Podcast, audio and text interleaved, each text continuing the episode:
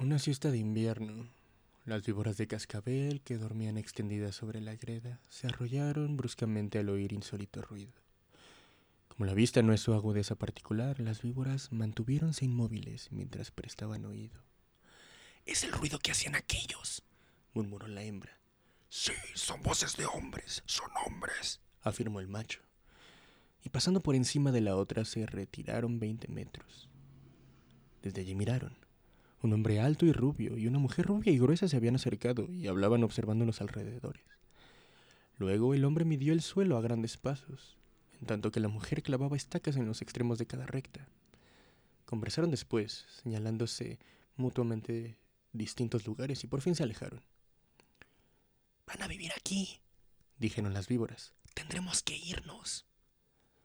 En efecto, al día siguiente llegaron los colonos con un hijo de tres años y una carreta en que había catres, cajones, herramientas sueltas y gallinas atadas a la baranda.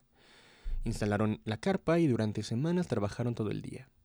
La mujer interrumpíase para cocinar, y el hijo, un ocesno blanco, gordo y rubio, ensayaba de un lado a otro su infantil marcha de pato. Tal fue el esfuerzo de la gente aquella, que al cabo de un mes tenían pozo, gallinero y rancho prontos, aunque a este le faltaba aún las puertas.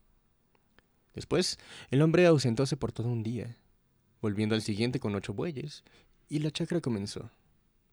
Las víboras, entre tanto, no se decidían a irse de su paraje natal. Solían llegar hasta la linde del pasto carpido y desde allí miraban la faena del matrimonio. Un atardecer en que la familia entera había ido a la charca las víboras, animadas por el silencio, se aventuraron a cruzar el peligroso páramo y entraron en el rancho, recorriéndolo con cauta curiosidad, restregando su piel áspera contra las paredes. Pero allí había ratas, y desde entonces tomaron cariño a la casa. Llegaban todas las tardes hasta el límite del patio y esperaban atentas a que aquella quedara sola. Raras veces tenían esta dicha y además debían precaverse de las gallinas con pollos, cuyos gritos, si las veían, delatarían su presencia. De este modo, un crepúsculo en que la larga espera habíales distraído, fueron descubiertas por una gallineta que, después de mantener un rato el pico extendido, huyó a toda la abierta, gritando. Sus compañeras comprendieron el peligro sin ver, y le imitaron. El hombre, que volvía del pozo con un balde, se detuvo al oír los gritos. Miró un momento y dejando el balde en el suelo se encaminó al paraje sospechoso. Al sentir su aproximación, las víboras quisieron huir, pero únicamente una tuvo el tiempo necesario y el colono halló solo al macho. El hombre echó una rápida ojeada alrededor, buscando un arma, y llamó, los ojos fijos en el gran rollo oscuro. ¡Hilda! ¡Alcánzame la asada! ¡Ligero! ¡Es una serpiente de cascabel! La mujer corrió y entregó ansiosa la herramienta a su marido. Tiraron luego lejos, más allá del gallinero, el cuerpo muerto y la hembra lo halló por casualidad al otro día.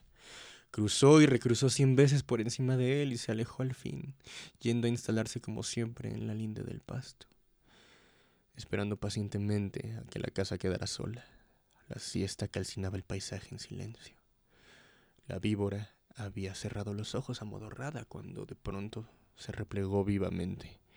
Acababa de ser descubierta de nuevo por las gallinas, que quedaron esta vez girando en torno suyo gritando todas a contratiempo. La víbora mantúvose quieta, prestando oído. Sintió al rato ruido de pasos. La muerte.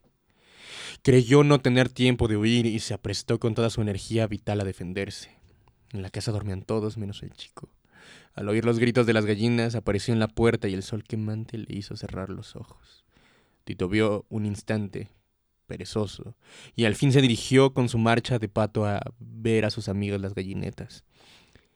En la mitad del camino se detuvo, indeciso de nuevo, evitando el sol con el brazo, pero las gallinetas continuaban en girante alarma, y el ocesno rubio avanzó.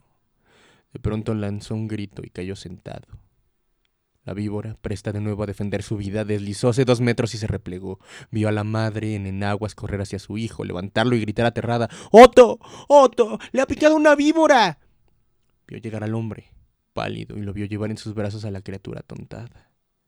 Oyó la carrera de la mujer al pozo, sus voces, y al rato, después de una pausa, su alarido desgarrador.